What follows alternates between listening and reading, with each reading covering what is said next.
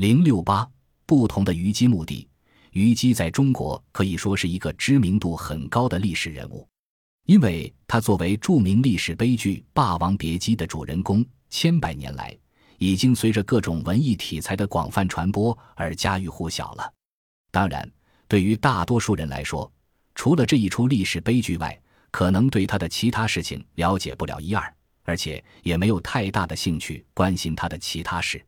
但是，作为历史学家，对虞姬这样一位曾在中国某一特定历史时期，对当时可能决定中国社会发展走向的人产生过影响的女性，是不可能不给予相当程度的关注的。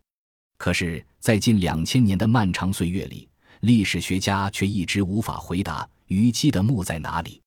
实际上，并不是后人没有发现虞姬的墓，恰恰相反，是发现了几处不同地理位置的虞姬墓，每一处都有相应的传说证明它是真的虞姬墓，这就使人们无法确定虞姬墓到底在哪里了。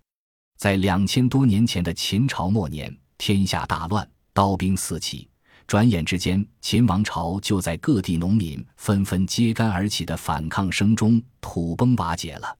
在新的政治军事力量中，楚霸王项羽可以说是称雄一时，几乎就成了当时中国的最高统治者。可惜，由于他的狂妄自大，不善于使用人才，转瞬之间就在政治军事斗争中由优势变为劣势，被原来不被他放在眼里的弱者刘邦打得一败涂地，所以才和他的妻子虞姬演出了千古悲剧《霸王别姬》。虞姬眼见着项羽兵败，大势已去，为了不再拖累项羽，在突围途中自刎身亡。虞姬死后到底葬在哪里呢？现在大体有四种影响较为普遍的说法。第一种说法当然是接续着《霸王别姬》这一出悲剧，因为虞姬自刎之处，据传就在今天安徽省的定远县境内，所以这种说法就是定远县是虞姬的丧葬之地。今天的定远县内已经不能再找到虞姬墓了，可是这种说法依然流传，而且在我国古代最重要的史籍《史记》中也引用了扩地志的记载：虞姬墓在亳州定远县东六十里。第二种说法是把虞姬墓定在安徽省灵璧县，在清代康熙和乾隆年间，灵璧的地方志上记载着，在灵璧城东十五千米。与四县交界处有虞姬墓，在今天的灵璧，人们仍能看到传说中虞姬的墓碑，上面还刻有“巾帼英雄”四个字。另外，还有两句联语诗：“虞兮奈何，自古红颜多薄命。姬耶安在，独留青冢向黄昏。”凄凉之中点明了悼念虞姬之意。对这种说法，古人也曾多次质疑，认为是后人附会的。第三种说法也和《霸王别姬》的传说上下相连。清代道光年间，安徽省和县的《和州志》中记录了这个说法：美人虞姬当年自刎后，项羽将他的头系在马脖子上，突围奔袭。经过一座山下，原来插在虞姬头发上的兰花失落，于是后人把这座山改作插花山，山上建有插花庙，也叫鲁妃庙或虞姬庙。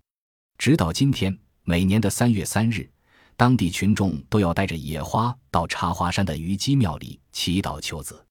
还有一种说法使虞姬墓定在了江苏省江浦县，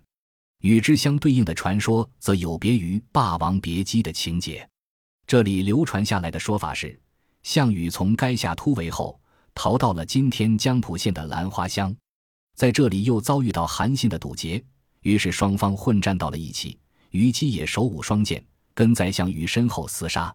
一不小心，虞姬头上的碧玉兰花簪子掉落在塘埂上，从此这里就开满了香气袭人的兰花，而这口塘也因此被后人称作兰花塘。这个地方也就随着被称为兰花乡。项羽带着虞姬等人冲破堵截后，走了仅三四千米，在一座小桥旁就地宿营。此时的项羽面对自己的惨景，心如刀绞。悲愤难忍，虞姬见此情景，便舞剑给项羽解忧。舞着舞着，他说了句：“大王珍重龙体，且先去。”话未说完，便自刎身亡。项羽大惊，泣不成声。此时汉军又来了，项羽无奈，只好把虞姬埋在小桥西边的田野里，带兵突围而去。后来人们称这座桥为石矶桥。石矶桥、兰花乡至今还是江浦县的两处地名。